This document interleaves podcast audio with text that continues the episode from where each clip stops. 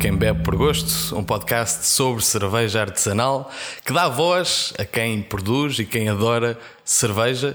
Todas as, 15, uh, todas as quinzenas disponível em, em áudio e agora também em vídeo. Hoje temos uh, connosco nada mais, nada menos do que Daniel Belo, radialista da Antena 3 e amante da cerveja artesanal. Padece de bichismo da rádio desde 1992. Iniciou-se numa rádio local em Castelo Branco, quando nasceu.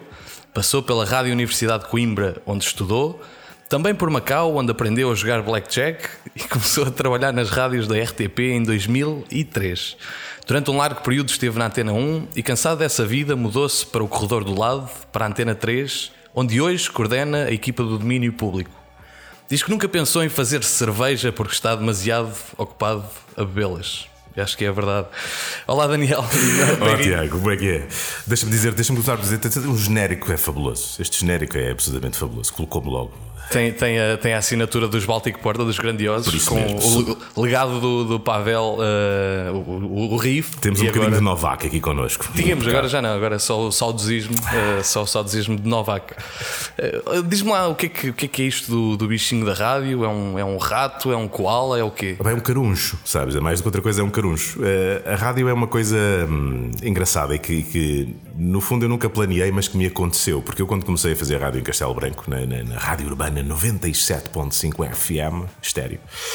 Um, fui para ajudar um amigo meu uh, que tinha um programa que, de música moderna, não é? Como se dizia na altura, estamos a falar em 91, 92. Era um programa de duas horas chamado Anonimato, onde na primeira hora nós passávamos só música portuguesa, as demos, as cassetes que nos chegavam, e na segunda hora punhamos a música internacional que íamos ouvindo. Acontece que este meu amigo e o outro que fazia o programa com ele foram para a universidade, uh, saíram de Castelo Branco, a coisa começou a ficar difícil e eu e mais outros acabámos por, por pegar nesse legado. Mas por brincadeira, eu nunca tinha pensado em fazer rádio sequer. E pá, e senti-me muito à vontade quando de repente cheguei lá. Senti-me à vontade porquê? Porque eu podia fazer quase tudo o que me apetecia, sem, sem precisar de muita coisa. Podia tripar ao microfone tranquilamente. E depois no dia a seguir ninguém sabia quem eu era. Só conhecia a minha voz, ninguém me reconhecia na rua. E depois o programa chamava-se Anonimato. E eu, eu, acabei por entrar um bocado nessa lógica do epá, este anonimato é fabuloso. Este meio é fabuloso. Porque permite-me tripar fortemente uh, sem que depois seja reconhecido ou abordado na rua ou responsabilizado por isso. Epá, e uma coisa leva à outra. E comecei a perceber o que é que a rádio consegue fazer, o que é que tu consegues fazer em rádio. Pá, e depois não paras, não é? Ainda ganhas esse vício e continuas por aí fora a experimentar, a experimentar, a falhar, a aprender coisas, até que de repente estás como um peixe na água e chegas àquele ponto onde da ideia até a teres a ideia realizada numa, num produto radiofónico qualquer é um instante, é só teres vontade, tripares suficiente para isso e fazeres. Por isso é que eu acho que é, é um meio mágico, é um meio onde tu consegues fazer as coisas sozinho, que também é interessante. Uh, e pá, continua hoje em dia, mesmo com todas as cenas de 2.0, internets, câmaras e não sei, continua a ter a mesma magia. Portanto, enquanto isto continuar assim, eu também lá continuo. Mas isto, isto deve-se à tua, à tua infância, tiveste uma, uma infância difícil que achaste que falar para um microfone uh, que ninguém potencialmente ouviria. A cena, seria... a cena, era muito. Eh, quando, quando foi esses tempos na, na, na, Rádio Urbana, tu nunca pensas em quem te está a ouvir. Porque pá, tu estás ali, estás, a, estás maravilhado com uma coisa que de repente é nova para ti, tens estúdios com grandes mesas de mistura, microfones XPTO e nunca pensaste naquilo e também nunca tinhas ouvido a tua voz uh, na rádio. E a primeira vez que ouvi a minha voz na rádio, veio alguém logo a dizer: Ah, pá, não, tu tens uma voz pá, com potencial. E, e pronto, acaba, acabou por ser a minha vida, que já tinha essa parte facilitada, ou seja, a parte física da voz já cá estava. Depois, algum treino, um gajo vai e põe lá um fatinho na voz. Mas achava, achava aquilo uh, extraordinário. E uh, ao mesmo tempo, eu nunca fui muito. Eu tinha bandas quando era puto e não sei o quê. E, pá, e, tava, e quando estava em cima de palco, havia um momento onde eu achava aquilo muito catártico, eu mandava fora as minhas cenas, mas eram só aqueles momentos, porque de resto era um bocado reservado até. E, e essa reserva que eu tinha pessoalmente na rádio encaixava que nem uma luva, ou seja, uh, podia tripar, a cena era mesmo essa, podia tripar sem ninguém saber quem era aquele tipo que estava a tripar. E isso para mim era absolutamente libertador. Um gajo chegar ali e pronto, e, e todos os fantasmas que tem, imaginas, eh, em, nos anos 90, seres um jovem punk rock metaleiro numa cidade como Castelo Branco, não é? Que na altura de 1990 o equivalente a Castelo Branco seria 1873, mais ou menos uma coisa assim do género, onde eu era do pessoal da passa e onde iam para o outro passeio e não sei o quê, porque eu tinha dois totós no cabelo, esse tipo de coisas de idade média. Uh, epá, para mim era, eu conseguia chegar ali naquele programa de rádio epá, e deitar tudo cá para fora e saía com um sorriso nos lábios e dizer: epá, estas pessoas, alguém que ligou este rádio local às 11h30 da noite ouviu-me cantar Yodel em cima de Monster Magnet. Isso foi para mim era pá, libertador e fantástico. Epá, e assim continua, foi e assim que eu. E depois, e depois acabaste por, por perceber que querias fazer isso. Sim, epá, acabei olha, por ir atrás desse meu amigo que fazia o anonimato. Ele foi estudar para Coimbra e em Coimbra começou a trabalhar na Rádio Universidade. E eu houve, no meu 12 ano, que eu achei que já era uma pessoa muito adulta, uh, inscrevi-me eu próprio, já tinha 18 anos, inscrevi-me eu próprio numa escola em Coimbra, arranjei um quarto para ficar e comuniquei aos meus pais que ia estudar 12 ano em Coimbra. Aguentei lá um mês, depois tive de voltar para Castelo Branco porque fui duas vezes à escola, uma vez para tirar o horário, outra vez de direta, ainda muito bêbado, a tomar um pequeno almoço. Uh, e voltei porque achei que tinha de acabar o 12 ano, e ainda bem. Mas nessa altura, esse meu amigo levou-me até à Rádio Universidade. Havia lá uma rúbrica de humor freak chamada Portugal Arder. Um, e ele levou-me na altura para eu fazer as vozes originais. Foi quando houve um, um, o primeiro atentado às Torres Gêmeas, muito antes do atentado que fez cair as torres. Então eu fui fazer as vozes originais do advogado de acusação norte-americano e do advogado de defesa árabe dos, dos suspeitos. Então eu dizia, falava em árabe ou em americano porcarias e depois ele dobrava por cima. E eu depois ouvia a, a rúbrica acabada. E aquilo era uma coisa extraordinariamente frica, era uma, uma, coisa muito à frente do seu tempo, era um humor que tu olhavas para aquilo e pensavas, man, isto veio.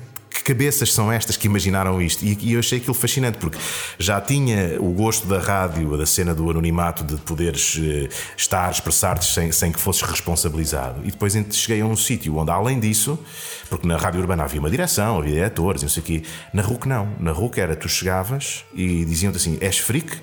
Sou, então toma lá uma rádio.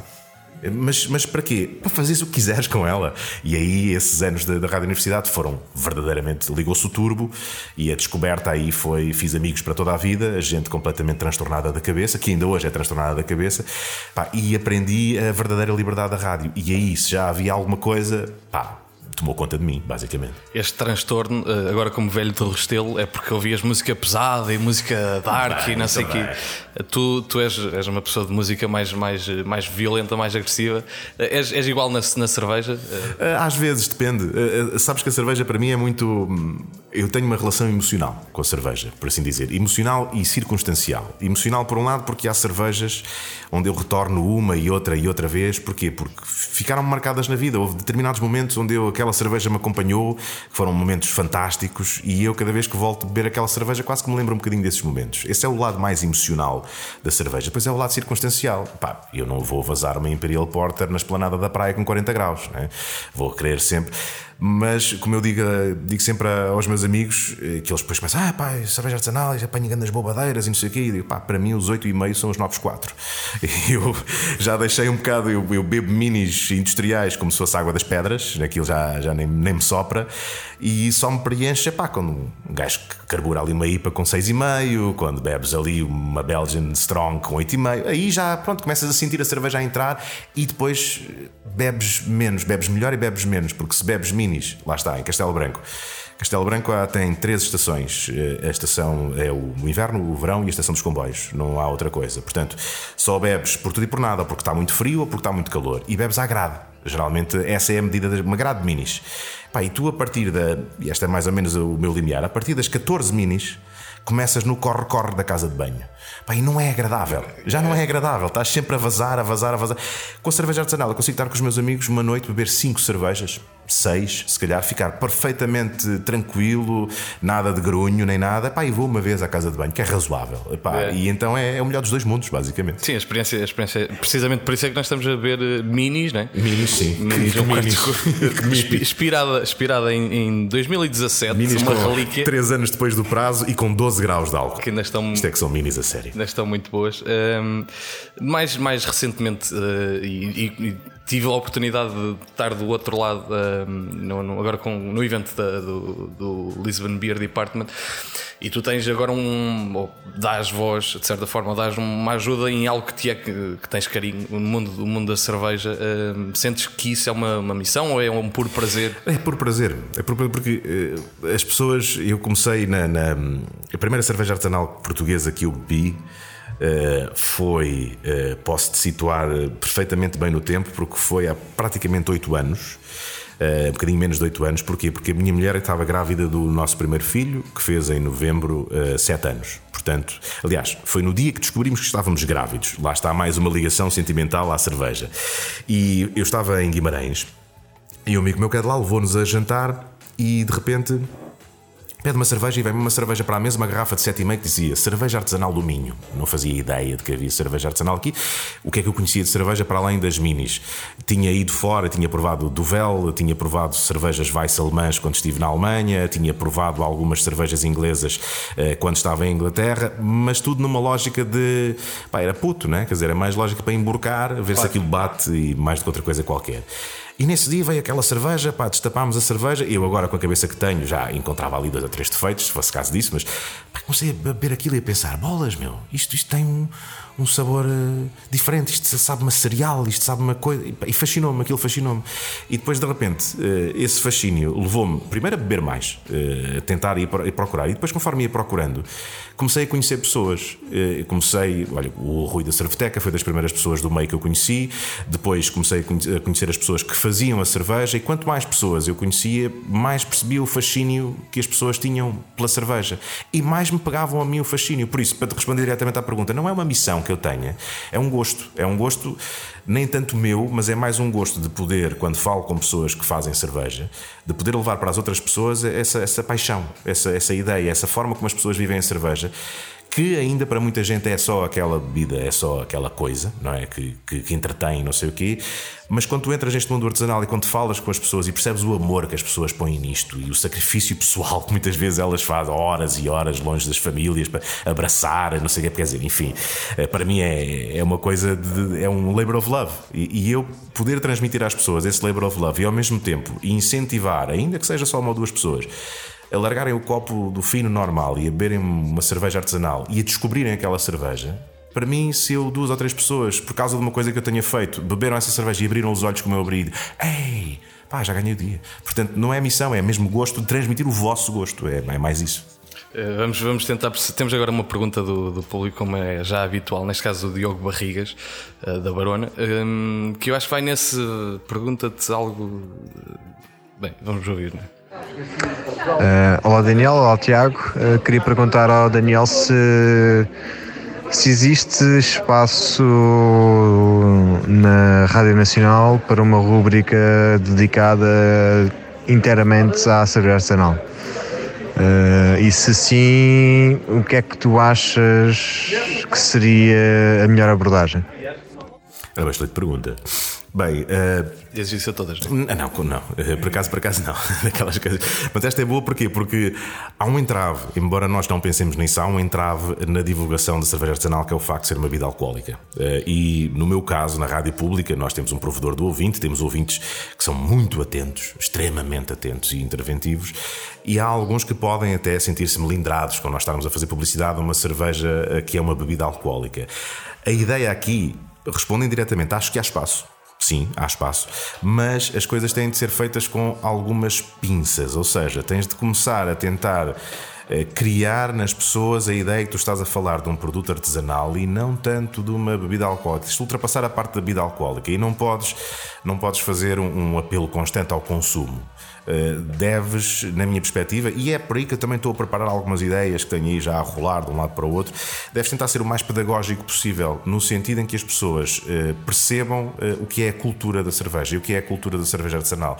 Se tudo se centrar nessa cultura e se depois, a partir dessa cultura, tu fizeres todos os interfaces que podes fazer com a gastronomia, com a música, como faz a musa, pá, a partir daí a coisa funciona, mas primeiro tens que explicar às pessoas que isto é sobretudo uma coisa de cultura e é uma coisa muito diferente da lógica de beberes para te emborrachares, de...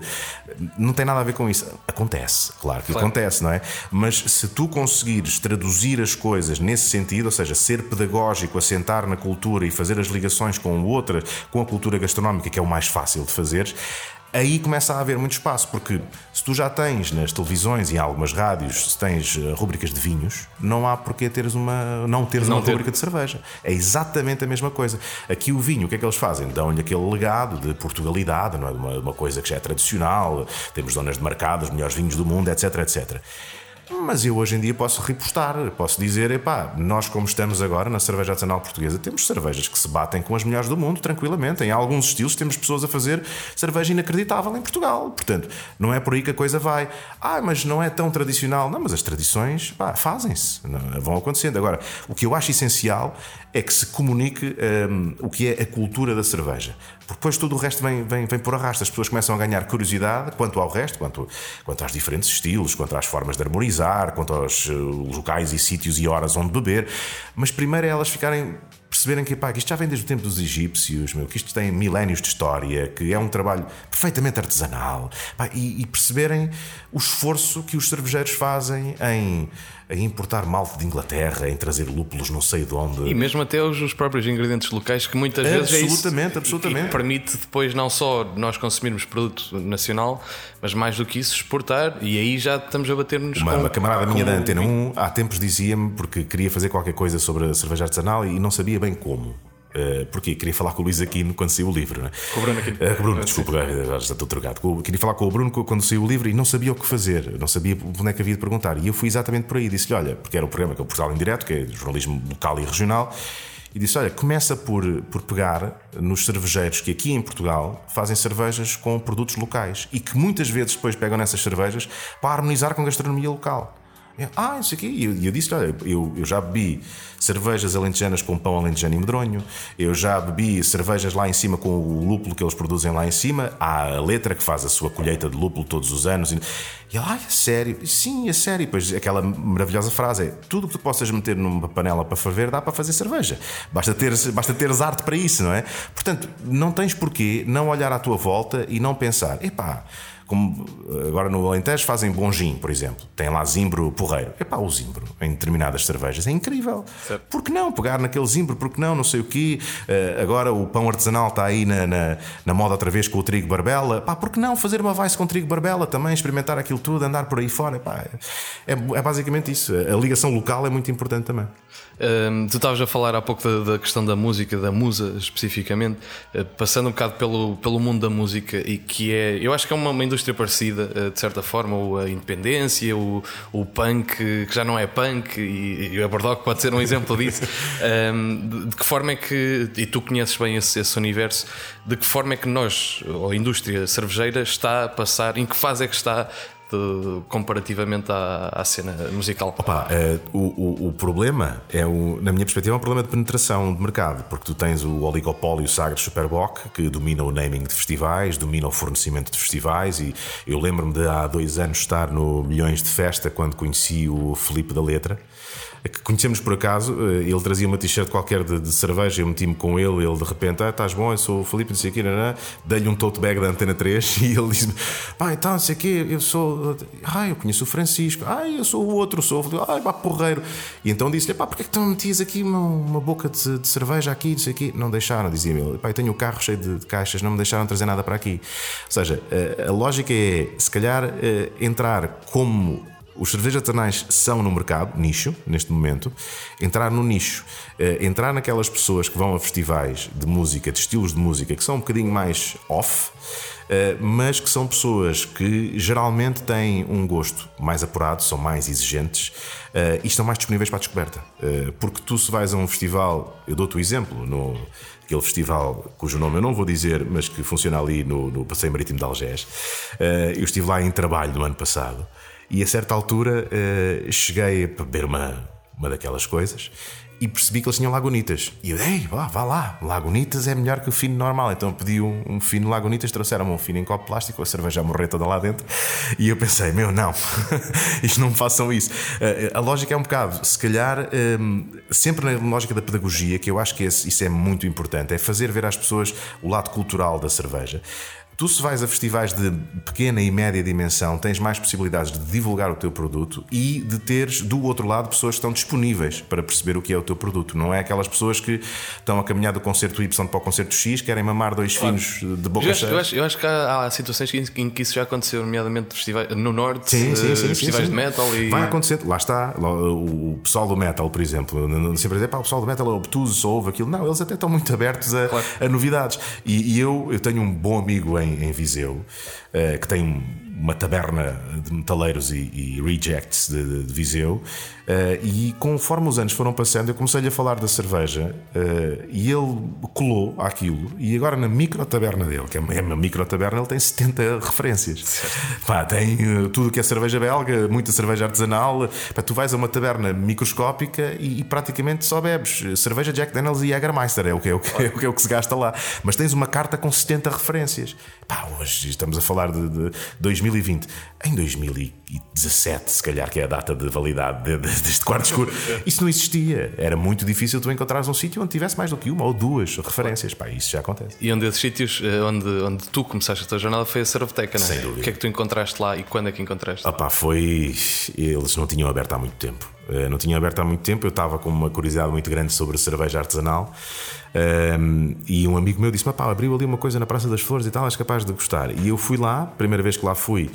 eh, a Cerveteca continua a ser um sítio muito simples em termos. Tu entras lá, não ficas abismado com garrafas por todos os lados, não. Tens as tuas prateleiras, tens muitas bocas de cerveja, mas é o suficiente para quando tu entras à procura de alguma coisa te sentir dizeres: uau! Eu nunca tinha visto tanta cerveja diferente reunida e depois não conhecia nenhuma, que era uma coisa absolutamente incrível. Eu olhava para as cervejas todas e digo: o que é isto? Pai, comecei a falar com o senhor que estava atrás do balcão e depois eh, criei uma relação com o Rui e com a Carolina que vem, eh, vem é, é regional, porque eu sou de Castelo Branco, eles são ali da zona de Proença e da Sertã. Pá, uma coisa puxa a outra, Beirão puxa Beirão, eh, bebes mais que eu, bebo mais que tu. E, pá, e ficámos amigos e eu pá, passei a fazer daquilo quase a minha segunda casa e a fazer o meu restock lá, enquanto, enquanto olha, enquanto não abria o taproom da Dois Corvos ou da Moza ou o resto do pessoal, eu ia lá tipo duas em duas semanas, ia lá mais vezes para beber umas cervejas, mas duas em duas semanas ia lá eh, com um saco e começava a puxar as cervejas eh, e fazia um stock do, do- do meu frigorífico. Foi uma altura triste para a minha mulher, eh, porque a minha mulher às tantas dizia: pá, não, não há mal em beberes a mesma cerveja duas vezes. Porque eu andava naquela procura louca, não é? Todas as noites eu bebia uma cerveja diferente e, e às vezes depois escrevia notas e feito freak, escrevia mesmo notas e não sei o quê. Obrigado ao Antept eh, por isso, porque é a minha lista onde eu ponho as coisas. Mas criou-se ali, eh, lá está, que é o, é o que eu depois encontrei quando conheci também o pessoal que faz cerveja, quando fui entrando dentro deste mundo e falando com as pessoas. Há uma noção quase familiar, eh, onde as pessoas se conhecem, se dão bem, pá, e tu te sentes em casa. E depois comecei, lá está, eh, acabei por conhecer depois uma série de gente na Cerveteca que me levou depois a outros sítios e uma coisa puxa a outra. E hoje em dia já conheço bastantes pessoas norte a sul do país. E cá estamos, num momento, eu estou a sentir assim com um bocado de saudade, eh, e precisamente por isso temos agora um momento ponto de encontro, onde revemos eh, pessoas que te são queridas, nomeadamente Rui Matias e Pedro Lima, que coisa na bonita. Cerveteca. Que coisa bonita. Vamos, vamos eh, acompanhar e relembro que eh, podem nos acompanhar também no YouTube, onde terão conteúdos de vídeo. Olá, muito boa noite. Estamos na Cerveteca Lisboa. Eu sou o Pedro e este é o Rui Matias. Vamos falar sobre Daniel Bell, um grande amigo que temos em comum. Caso, e não sei se estás à espera, vou começar pela primeira pergunta. O que há de mais belo em Daniel? Eu acho que é, que é, que é aquele ar motoqueiro ahm, denso, ah, ah, beirão de gema, um homem como deve de ser. E a paixão pela cerveja, claro. É paixão pela Não a cerveja. revista. Oh, Rui, que cerveja recomendarias a Daniel Bell para ele manter aquela voz forte e aveludada ad eterno? Aquele timbre. Aquele timbre goloso e achocolatado. Farigos, meu. ah, então, uma, uma, uma, uma Superbox Stout. Oh, Rui, tu pensas que. Tu achas que Daniel Belo não faz televisão porque, porque tem fraca imagem ou simplesmente porque não tem talento? Eu acho porque, é, porque a mulher dele não deixa. Mas o talento também não é. Quer dizer. Eu não queria entrar por aí, mas eu acho que é porque a mulher não deixa. António Sala. António Sérgio. António Macedo. António Ribeiro Cristóvão. Aqui, o, o, o Ribeiro Cristóvão é de Proença Nova, da minha terra. Coitado. Mas Coitado. Daniel? Daniel? Achas que ele está, estava condenado ao fracasso? Tantos Antónios, tantos Antónios. Pois, assim, se de repente Daniel, um Daniel famoso. Sei lá, Radialista. não sei. Mas eu também sou um bocado inculto. Posso ser só eu. Oh, Rui, tu que estás a par de todo o movimento cervejeiro hum, nacional e internacional, hum, gostava que fizesse um pequeno paralelo com, com a rádio, já que estamos a falar, já que estamos a falar eh, sobre Daniel Bell. Pensa numa antena 1, numa antena 2 e numa antena 3. Eu, a Antena 1, penso logo na bola. A gente ouve a Antena 1 para ouvir o relato da bola porque não tem anúncios. A que cervejeira é que eu ligaria à Antena 1? Uma Sagres? Ou uma Musa? Sei lá. E uma antena 2, assim mais do passado. Então há de ser, sei lá, a Praxis, que é a mais antiga. E agora uma do futuro, a antena 3. Isto não tem futuro nenhum. Não podia, não, não, não, não, podia concordar mais. Tu preferias ouvir a voz de Daniel, assim um sussurro quente por trás da orelha, antes de adormeceres ou imediatamente ao acordares? Epá, não há uma terceira opção, sei lá, um saltar, um saltar para, para, para, para, para o Tejo numa noite de tempestade, uma coisa assim. Pouca criatividade, eh, pouca imaginação, mas eh, É o que há, olha. eh, é Rui Matias. Um um, abraço, abra, um abraço, Beirão. um abraço e até, até breve. Até breve. Muito obrigado, Rui Matias. Não tenho nada que agradecer. Está certo. Eu não preciso esconder essa lágrima de Não, saudade. estou aqui, pá, estou, olha, vou mesmo vou fazer assim porque isto não fica bem na imagem, pá, isto não fica. Não, pá, que friques. Que freaks. Já pensaste em fazer, eh, fazer televisão? Ah, pá, eh, voltamos à questão do anonimato, sabes? Eh, Eu às vezes penso, eu quando era mais, mais reinadio, agora sou cidadão, pai de filhos, etc., essas coisas, eh, também não penso muito nisso, mas enfim, eh, eu pensava, epá. É tramado se eu tiver a cair de podre numa esquina qualquer, passar alguém e dizer assim: Ei, olha ali aquele gajo da televisão, todo mamado. E eu, passando da rádio, ninguém sabe, sou só um pobre diabo, percebes? Sou só um pobre diabo. E acontece muitas vezes, como na RTP trabalhamos com o pessoal da televisão, tenho bons amigos lá da televisão, às vezes saímos. E é incómodo, sabes? É um bocado incómodo, porque mesmo sendo só jornalistas, nem é preciso serem o pessoal da programação dos programas mais conhecidos, os jornalistas que apareçam uma ou duas vezes, pá, está sempre alguém na rua a dizer, ah, a apontar, olha ali aquilo e não sei o quê. Pá, então é é isso que me desvia da televisão. Eu acho que o meio tem piada, mas depois também lá está. Obriga-me a trabalhar com muito mais pessoas, obriga-me a respeitar outros prazos, obriga-me a, a- a colocar-me no. A, a ceder controlo, que muitas vezes é uma coisa que eu não gosto de ceder quando estou a trabalhar. Eu gosto de controlar, gosto de ter a possibilidade de. Eu, na, rádio estou a fazer uma entrevista com quatro pessoas, tenho a mesa à minha frente. Se eu quero calar a pessoa, é só baixar o fader e acabou. Pá, se estiver na televisão, tenho que começar a fazer eh, sinais para, para- para ver se o realizador me percebe, para depois ele mandar para o responsável do som e o gajo tem de dizer quê. Pá, e já, é, já são muitos caminhos, percebes? E, e há coisas. que- Essa falta de controlo aliada à exposição máxima não me atrai muito. E tu achas que hoje em dia a rádio passa também por uma, uma transição que se adapta à internet, como é o caso deste podcast que podem acompanhar no YouTube? Um dos melhores podcasts onde eu já estive até agora. Eh, mas de facto ah, existe a adaptação de incluir eh, conteúdos mais ricos, multimédia. Visual radio. E, e como, é que tu, como é que tu vês este, este fenómeno? Pá, com normalidade, o que eu tento é esquecer-me que as câmaras lá estão e continuar a ser exatamente a mesma pessoa que sou. Eu, por exemplo, quando faço rádio, às vezes é. é Acho piada aos, às pessoas com quem eu trabalho. Imagina, quando estou a fazer o domínio público, eu, eu vou, há alguém, um animador que está a fazer aquele, aquele painel horário, eu vou lá só dizer 3 minutos, não sei o que mais, mas eu tenho que estar, eh, hum, tenho que estar num determinado sítio. Ou seja, eu não posso estar nem com muito sono, nem com muito speed, nem com. O que eu acabo por fazer é. é eu pico-me a mim próprio eh, e muitas vezes com as coisas que eu estou a dar. eh, Imagina, ponho um, há uma música nova que eu vou dar conta da música nova. Eu ponho a música em play e eu começo a fazer um dancing em estúdio, assim, uma cena dependendo da música, começa-me a mexer, começa a fazer coisas, de tal maneira que as pessoas com quem eu trabalho, às vezes até elas próprias dizem, pá, vocês deviam ter visto esta coreografia e não sei o quê. Mas isso é uma coisa muito natural. Eu, por exemplo, quando estava em Macau, uh, puseram a uma certa altura a fazer o programa da manhã, e a primeira coisa que eu fiz no programa da manhã, que era das 8 às 10, foi entrar dentro do estúdio e tirar a cadeira e subir o microfone e fazer o programa de pé. Foi a primeira coisa que eu fiz. Porquê? Porque eu, eu sou uma má pessoa de manhã. Sou uma pessoa horrível de manhã. Não gosto de manhãs. Gosto da luz da manhã, mas é a única coisa que eu gosto da manhã. Não gosto do sono que tenho na manhã, não gosto da padrada que tenho na cabeça de manhã, não gosto do meu humor de manhã. E então eu tinha que me transfigurar de alguma maneira. Eu tinha que chegar ali epá, e, e trazer às pessoas o que elas querem no programa da manhã, que é tipo uma cena de Oh, acorda aí, vamos embora. Notícias Cheio são estas, claro, notícia é esta, a temperatura é esta, o trânsito está, não está, vai acontecer isto, aquilo e o outro. E eu, para eu conseguir fazer isso, tinha de estar uh, fora do conforto da cadeirinha, comer e eu começar a ir a bai. Não, vai, pus-me em pé e então aquilo foi vamos embora, vamos embora, vamos embora. E em pé aquilo funcionava e tudo funcionava. Aliás, eu, o primeiro programa que eu fiz da manhã em Macau, eh, eu assumi que ia fazer uma coisa diferente da pessoa que estava antes de mim, que ia romper.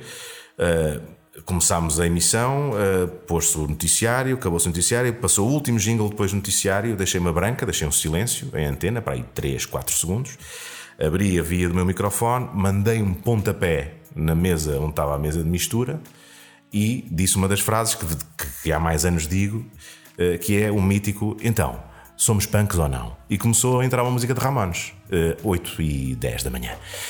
E, e, o meu chefe entrou, abriu a porta do estúdio, olhou assim para mim com os olhos, muito siderado, fechou a porta e foi-se embora. E eu pensei, pronto, já, já, já não faz isto muitas vezes mais. Mas não, fiquei a fazer aquilo e, para a surpresa do meu chefe, eh, muita gente veio ter com ele e dizer: é pá, não, finalmente, pá, tens um gajo a fazer rádio de manhã, pá, que acorda o pessoal e que tanto, finalmente. Pá, eu fazia um serviço de trânsito em Macau eh, inventado.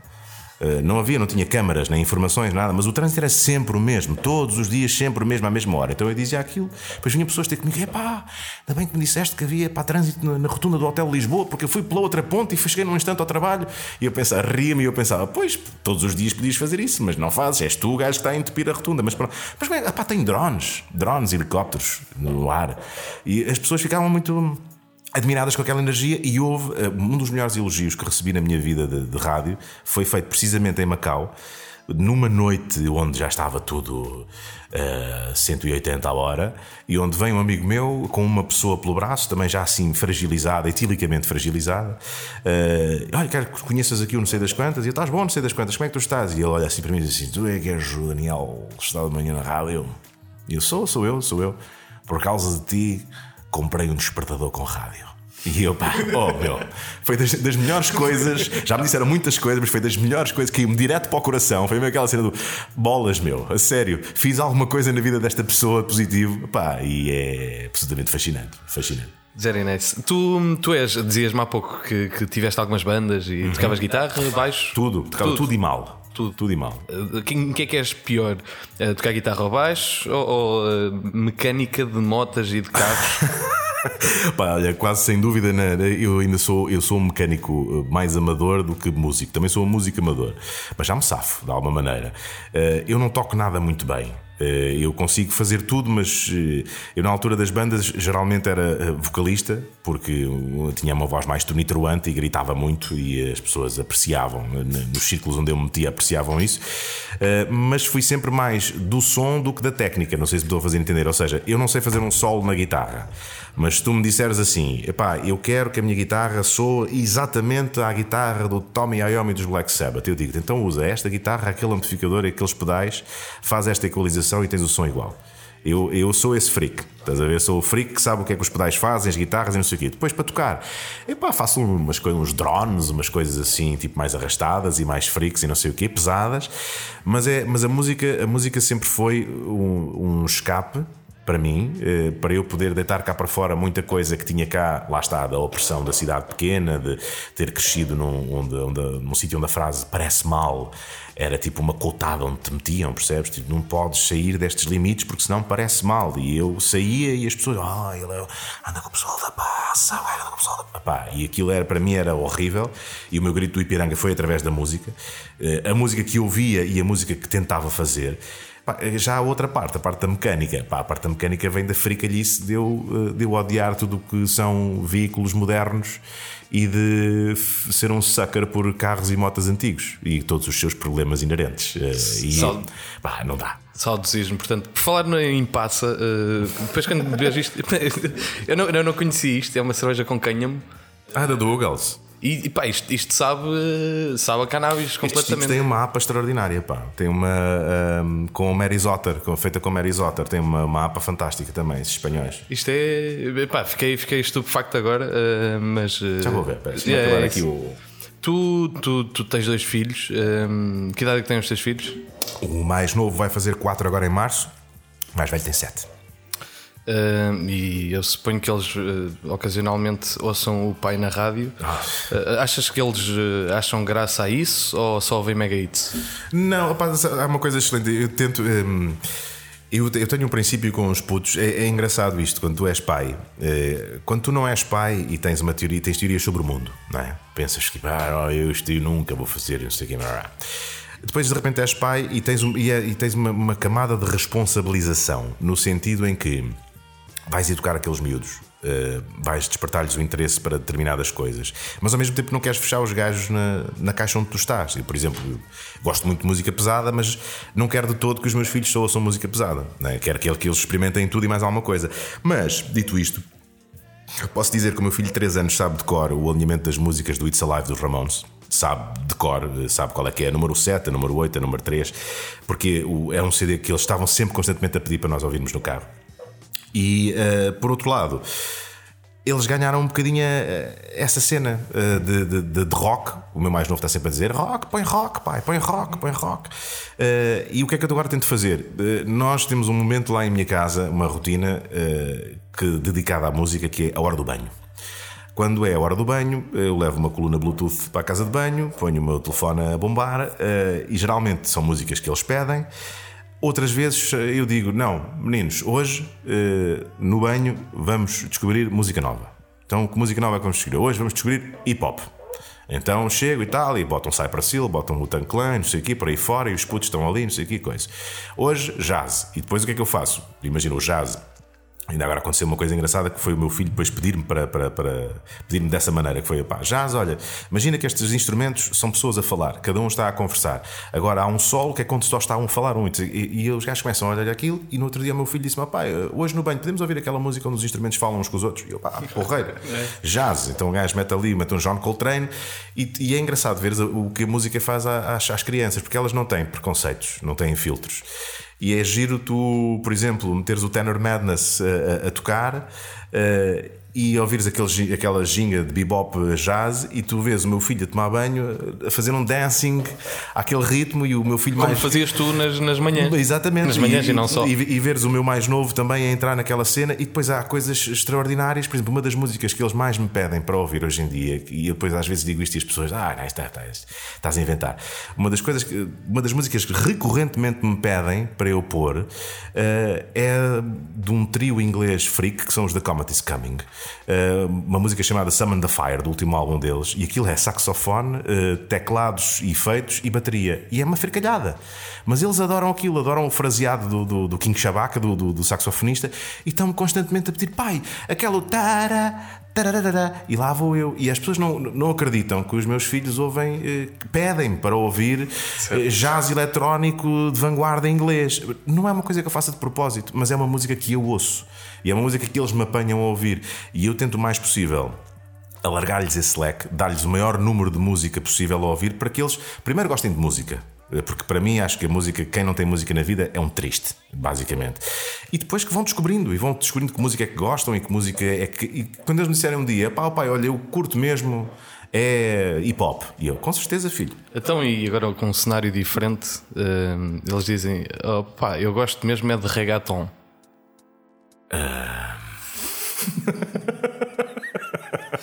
Sabes que já aconteceu, já, já- aconteceu, já aconteceu. O que é eu tento agir com alguma normalidade. Há um problema nas escolas, flagelo nas escolas, podemos dizer assim, que são as colunas Bluetooth comandadas pelas auxiliares.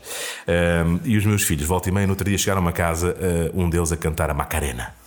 Em 2020, a cantar a Macarena. E eu, e eu olhei assim para ele e. "Ah, yeah, música? E eu, é. E eu estava a olhar para ele e ele pergunta-me: ah, O que é, pai? Não gostas desta música? E eu respondo muito secamente: Não. Mas porquê, pai? Pai, pai não gosta dessa música. Mas porquê, pai? Olha, porque, porque tecnicamente é, é, é, é uma javardeira. E eles ficam ali com aquela cenazinha, estás a ver? Eles curtem na mesma e ouvem a música. E, porque o que, o que é que eles querem naquela música? Querem dançar, querem ritmo, querem dançar, não sei o quê. Mas eu depois o que é que eu faço? Pá, vou agarrar num funk dos anos 70. Ah, queres dançar? Então pega aí. E os putos dançam na mesma, percebes? É só uma questão de pôr ao, pôr ao lado da Macarena outra coisa qualquer. Epá, mas já me chegaram lá à casa e eu, eu limito-me simplesmente a fazer uma cara muito séria e algo triste e dizer que não gosto. Epá, e eles, felizmente, agora ainda com esta idade, ainda vão dizer: pronto, papá não gosta, é melhor não, é melhor não cantarmos mais. Certo. Uma coisa que tu gostaste, gostaste, eh, por outro lado, foi no fim era o frio. Uhum. É uma pergunta do David Pais, ainda em formato analógico, não em, em áudio. Um, no fim era o frio dos Mão Morta, que foi escolhido como um álbum, uh, o álbum do ano. Para mim foi, foi. Que cerveja é que tu harmonizavas com esse disco? E pá, harmonizava uma série delas, porque o disco tem uma série de ambientes. Eu ia desde ia desde uma sour, uh, uma sour agreste, uh, em determinadas faixas onde as coisas estão a acontecer são.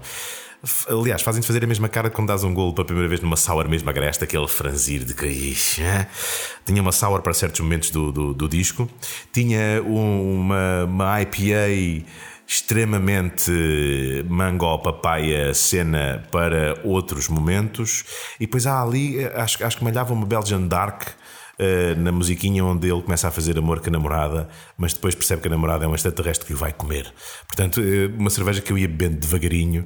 Uh, e depois no fim, pá, no fim, se calhar podia trazer, mesmo para o fim do disco, se calhar trazia um canhão da, da, da Lupum, por exemplo, se calhar trazia uma. De, dizia o António: Olha, manda-me aí a tua última granada e pá, é para acabar com 15 graus, se calhar. Mas tu, tu, acreditas mesmo que há, há, há, sensação, há harmonização pá, na comida e tudo mais que, que, tem sentido. Eu acho que, eu acho que já houve uma, uma cena, uma orquestra, pá, não sei se foi nos países nórdicos, em que pá, uma orquestra foi para uma brewery e que tu estás a ter um tasting é de cervejas. É, é, é, óbvio, é óbvio. Porque há cervejas, há cervejas é assim. Há pouco estávamos a falar quando, quando estávamos a subir, estávamos a, a fazer as stouts e não sei o quê. E eu dizia, pá, stouts eu bebo no inverno. E, qual, o inverno o inverno para mim é aquela cena do género, tipo, quase se quiseres o clichê absoluto da, da, da lareira, do, do, tapete de pele de urso. Estás a ver aquela cena de pá, então agarras uma boa stout, no caso uma Imperial Stout, uma coisa assim forte, temperatura ambiente, metes na taça e pá, e vais, fumas o teu charuto e aquelas coisas, estás ali na boa e tal. Uh, e, na, e, e, a música é a mesma coisa, porque a música a mim, eu ouço toda a música. Então, nos últimos dois anos, desde que comecei a trabalhar na Antena 3, tive de quebrar tudo o que é preconceito e tive de de facto ouvir toda a música. E eu ouço mesmo toda a música. E eu consigo fazer uma apreciação da música segundo a sua qualidade e não segundo o meu gosto pessoal. Uh, e, e, o que é incrível é que de facto há músicas que pá, são aquilo, sim senhora, não são, não são obras-primas da música, não é aquele senhor, não é nenhum Mozart. Epá, mas é uma música incrível para fazer mexer as ancas. Porreiro, meu, valeu, está ali. A outra música, a outra música dá vontade de saltar e gastar as minhas energias e não sei o que mais e libertar a raiva interior. Porreiro. Pá, mas isso também acontece-me com as cervejas. Eu estou numa de. Tá, só conversa na boa, vou para uma cerveja mais light e não sei o quê. Se estou mais introspectivo e sozinho, não sei o carrego numa cerveja mais pesada. Portanto, faz todo sentido ligares a música. Eu próprio, quando estou a trabalhar em casa, ouço muita música. E às vezes depende, quando eu preciso de muita concentração, ouço mais jazz, música clássica, coisas sem, sem letra, para não me distraírem disso. E quando dou por mim, estou a beber, se calhar, uma Imperial Stout tranquilo. Quando estou a trabalhar no, na Gáspia, quando estou a meter música mais rock and roll e não sei o quê, olho para o lado e tenho uma IPA na mão. Portanto, eu faço muito essa ligação também. E é uma ligação interessante. Eu acho que a cerveja eh, harmoniza muito bem, melhor até que o vinho, porque o vinho acaba por ser um pouco mais limitado na sua abrangência. Uh, Pronto, há muitas o buquê, o buquê de sabores pois, é mais é, limitado. É, é, outra coisa. Epá, e tu, de facto, nas cervejas às vezes consegues ir. Pá, olha, consegues estar aqui agora a beber uma cerveja que de facto tem sabor a cânhamo. isto não me transporta para. Isto a mim transporta-me para estar, se calhar, em frente a um sound system ou ouvir um dubzão yeah, ou uma cena assim do género. Percebes? É, é basicamente isso. Temos uma pergunta do, do Ricardo Souza da, da Lovecraft em Aveiro. temos duas perguntas. Que... Qual é o teu estilo musical de eleição? Porquê e o que bebes enquanto ouves. E para quando uma visita a Aveiro? Pá, olha, para uma visita a Aveiro é quando uh, quem diz uma visita a Aveiro diz uma visita a, qualquer sítio que não seja a minha sala de estar. Depende muito dos meus putos, porque eu, nesta altura, uh, com a idade que eles têm, eu sou um Uber Kids que ando com eles para trás e para a frente, sou ama seca e de resto é muito pouco tempo para outra coisa que não seja tratar deles. Eles estão numa fase muito exigente e, quem diz Aveiro diz o Porto, que também já estou a ver muitas visitas, uh, olha, nomeadamente o António, o Felipe também já me disse várias vezes para ir lá a Braga, estou a ver muitas visitas visitas e ainda não tenho tido tempo para elas. Uh, por isso, um destes dias lá veremos de ir, não há problema nenhum nessa bela Veneza portuguesa e lá estaremos, sim senhora. Quanto aos estilos de música que eu mais gosto, epá, depende. Eu gosto de muita música, sou mais atraído para a música de guitarras com algum peso. Uh, metal, todo o metal, desde o metal clássico até o metal mais extremo, passando pelo punk rock, rock progressivo, garage rock, tudo o que tiver guitarras distorcidas, eu consigo encontrar um sítio para estar. Mas ao mesmo tempo também gosto muito de hip hop, hip hop mais clássico, não tanto o trap de agora, mas coisas mais boom bap dos anos 90, cenas do género. Tenho uma costela de reggae gigantesca. Uh, reggae para mim foi, olha, Rádio Universidade de Coimbra, um senhor já falecido chamado Zé Braga que me mostrou as maravilhas da música da ilha. Uh, senhor que a primeira vez que, que eu conheci, a terceira frase dele para mim foi: Na música só há três pessoas que valem a pena. É o Lee Scratch Perry, o Captain Beefheart e o Sun Ra. O resto é tudo merda. E eu, ok, fiquei assim olhar para ele e a primeira coisa que pensei foi: quem é o Sun Ra? Que não fazia a mínima ideia. E depois percebi quem era o Sun Ra e disse: Este gajo é um freak. Uh, mas o gajo tinha razão, o gajo tinha alguma razão, que eram pessoas extremamente inovadoras e não sei o que. E depois, lá está, o que é que eu bebo quando ouço? Depende, pá, depende. Eh, eu, no, se estou a ouvir música rápida, música pesada, tenho uma tendência para, para cerveja não tão forte, não tão forte uh, e um bocadinho mais leve. Se calhar algumas session IPAs, por exemplo, coisas desse género, porque porque não posso andar aos saltos e a javardar-me ao mocho com, com, uma Imperial Stout no bucho. não convém, não convém mesmo. E quando chego a, pá, a, a, a lógicas de música mais contemplativa, seja uh, música do mundo, seja jazz, seja música clássica, aí sim, aí vou a cervejas eh, trapistas belgas, aí vou a Imperial Stouts, vou a esse tipo de cerveja. Mas é muito, é muito nesses dois mundos, entre, entre, entre as cervejas mais escuras, Imperial Stout e trapistas e belgas e não sei o quê, e IPAs e cervejas um bocadinho bocadinho mais com toque frutado e ácido eh, numa música mais, mais mexida, basicamente. Estamos quase a terminar. Uh, Falta-te fazer alguma coisa? Trocavas alguma coisa pela rádio? Pá, assim, não sei, sabes que eu, eu quando fiz 40, uh, eh, tens aquelas, quando fazes, fazes estes aniversários assim um bocadinho mais redondos, e aquelas, aqueles aniversários onde nunca pensavas que ias chegar, não é? Tipo os 40. 40 era a idade do meu pai, não era a minha idade, não é? E quando chegas aos 40 e pensas assim, pá, e que tal a tua vida, rapaz? Uh, pá, a minha vida está porreira. No... Porque eu podia ter ido por outros lados, eu que digo sempre à minha mulher, eu podia ter ido por outros lados, mas se fosse por outros lados, se calhar não a tinha conhecido ela, não tinha tido os meus dois filhos, não tinha a vida que tenho agora, que tem muitas coisas que eu adoro. Portanto, não sei se trocava a minha vida por outra coisa se há alguma coisa que eu gostava de ter prestado mais atenção e que não prestei tanto, foi a parte da música. Eu, se calhar, devia ter. Se não fosse tão punk rock, se não fosse tanto o dedo do meio levantado e vai tu, não é? Uh, dali num ponto da minha vida podia ter prestado um bocadinho mais atenção àquilo, podia ter aprendido mais de teoria musical e saber mais umas coisas. E se calhar hoje em dia, em vez de fazer rádio, podia ser, não digo um músico, mas se calhar um bom produtor musical. E trabalhar apenas e só no mundo da música e com músicos é uma coisa que me fascina absolutamente. Fascina-me os músicos, a criatividade, fascina-me as máquinas, o que as máquinas fazem, as potencialidades disso tudo. Se calhar dava um bom produtor. Epá, mas também sou, como sou um gajo da rádio assim assim, também não sou um gajo de rádio mau, consigo perceber isso, não sou, não sou um triste da, da, rádio, também não, não estou descontente com isso. E ao mesmo tempo, como eu agora só trabalho com o pessoal da música, basicamente, epá, acabo por ter o melhor dos dois mundos. Acabei por chegar, por fazer uma volta completa, por assim dizer. E já não lamento muito olhar para trás e dizer, epá, podias ter, pá, não vale a pena. Eu, quando olho para trás, eh, mantenho aquilo que me ajuda a seguir para a frente, mantenho uh, o amor pelos meus amigos e pela minha família, as minhas convicções uh, sociais e políticas, mantenho tudo isso. Epá, e estou à espera do dia a seguir, já não olho para o dia anterior. Um, precisamente tocando num, num, dos teus atributos técnicos radiofónicos que eu conheço, vou desafiar e espero que aceites, não há, não há saída. Uh, para, tu conheces minimamente o processo, o processo de abraçagem para fazer um, um relato de, um, de, de, uma abraçagem. Jesus. Bem, vamos lá, peraí. Primeiro deixa-me só aqui. Tens dar- aí, tens aí mais birra, que é uma. Nitro Stout que está para cá. Ah, está- Nitro Stout, se calhar é melhor. Peraí. Para te, para te aquecer. Como é, que, como é que dizia o Lima? Meu, isto é mesmo- Manda arte pura isso. É, Isto é mesmo cânhamo, pá. Bolas. Mas era, era, era muito boa, de facto. É engraçado, mas é engraçado. Tem aquele cânhamo quase, quase pinheiro, meu. Tem aquela coisa mesmo resinosa à força toda. Bem, Nitro Stout, só para. Precisas, do, da voz. eh, como é que era? Gulosa e achocolatada. Aquilo de frico. Mas é que a voz, de, a voz de relato é diferente da voz de rádio. Pois, exatamente, É, sim, é que tu numa voz de rádio podes fazer uma voz assim, podes chegar ao ponto do António Sérgio fazer mesmo uma voz assim, balbuciante. Ou podes ter aquela voz de querido ouvindo, olá, bom dia, como está? Ou aquela voz dos tipos que parece que tomam estupefacientes nos programas da manhã. Olá, então como estás? Tudo bem? Tens uma mega manhã nesta quinta-feira. Que são coisas que eu acho que temos, são o mais não natural do mundo. Ninguém acorda assim. Mas pronto. O relato do relato implica que tu faças aqui mais uma questão aqui. Vamos lá isso.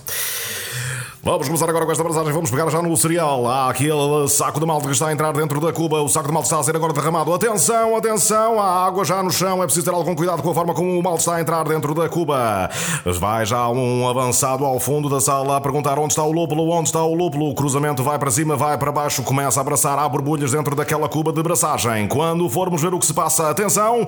Atenção, há uma chamada de atenção ali. Chamaram desde logo o vídeo árbitro. O que é que se passa? Há ali um compasso de espera. Estamos a tentar perceber o que é que se passou no meio desta abraçagem. Há trigo, há trigo dentro daquela panela. Não devia levar trigo. Estamos a fazer uma stout. Não devia levar trigo. Há um problema nesta abraçagem. Vamos tentar resolver este problema rapidamente. Agora atenção, atenção. Já continua a abraçagem. A abraçagem está quase completa. A fervura está quase feita. O lúpulo já está a chegar. Vamos fazer dry hopping. Vamos fazer dry hopping. Vamos fazer dry hopping. Dry hopping! Agora bebe. Muito bem, muito bem, muito bem. Pá, grande, grande, Opa, grande relato. Opa, isto é aquela, aquela tentativa, só aquela tentativa Fantástico. de coisa. Não, foi, foi fantástico. E agradeço muito pelo, pelo, pá, pela, Olha pelo- por essa. aceitares o convite e, estás, aqui um bocadinho. Então, eu vim cá só porque sabia que tu ias abrir cá de cervejas. I'm a sucker for beer, tá? aquela outra. Tá, obrigado, Obrigado, Tiago. é sempre um prazer. Eh, podem ouvir o Domínio Público na Antena 3 todos os dias, das 11 às 3 e com versão alargada aos sábados, da 1 às 3. Termina assim o segundo episódio da segunda temporada. Dê joinha se gostou. Subscrevam o podcast no iTunes, Spotify, eh, YouTube eh, e no Instagram também. O que é por gosto, volta daqui a 15 dias com mais um episódio. Até lá, acompanhem-nos nas redes, eh, Facebook, Instagram e YouTube. O meu nome é Tiago Lopes e aqui comunico cerveja. Este é o Quem Bebe por Gosto, um podcast sobre cerveja artesanal que volta daqui a 15 dias.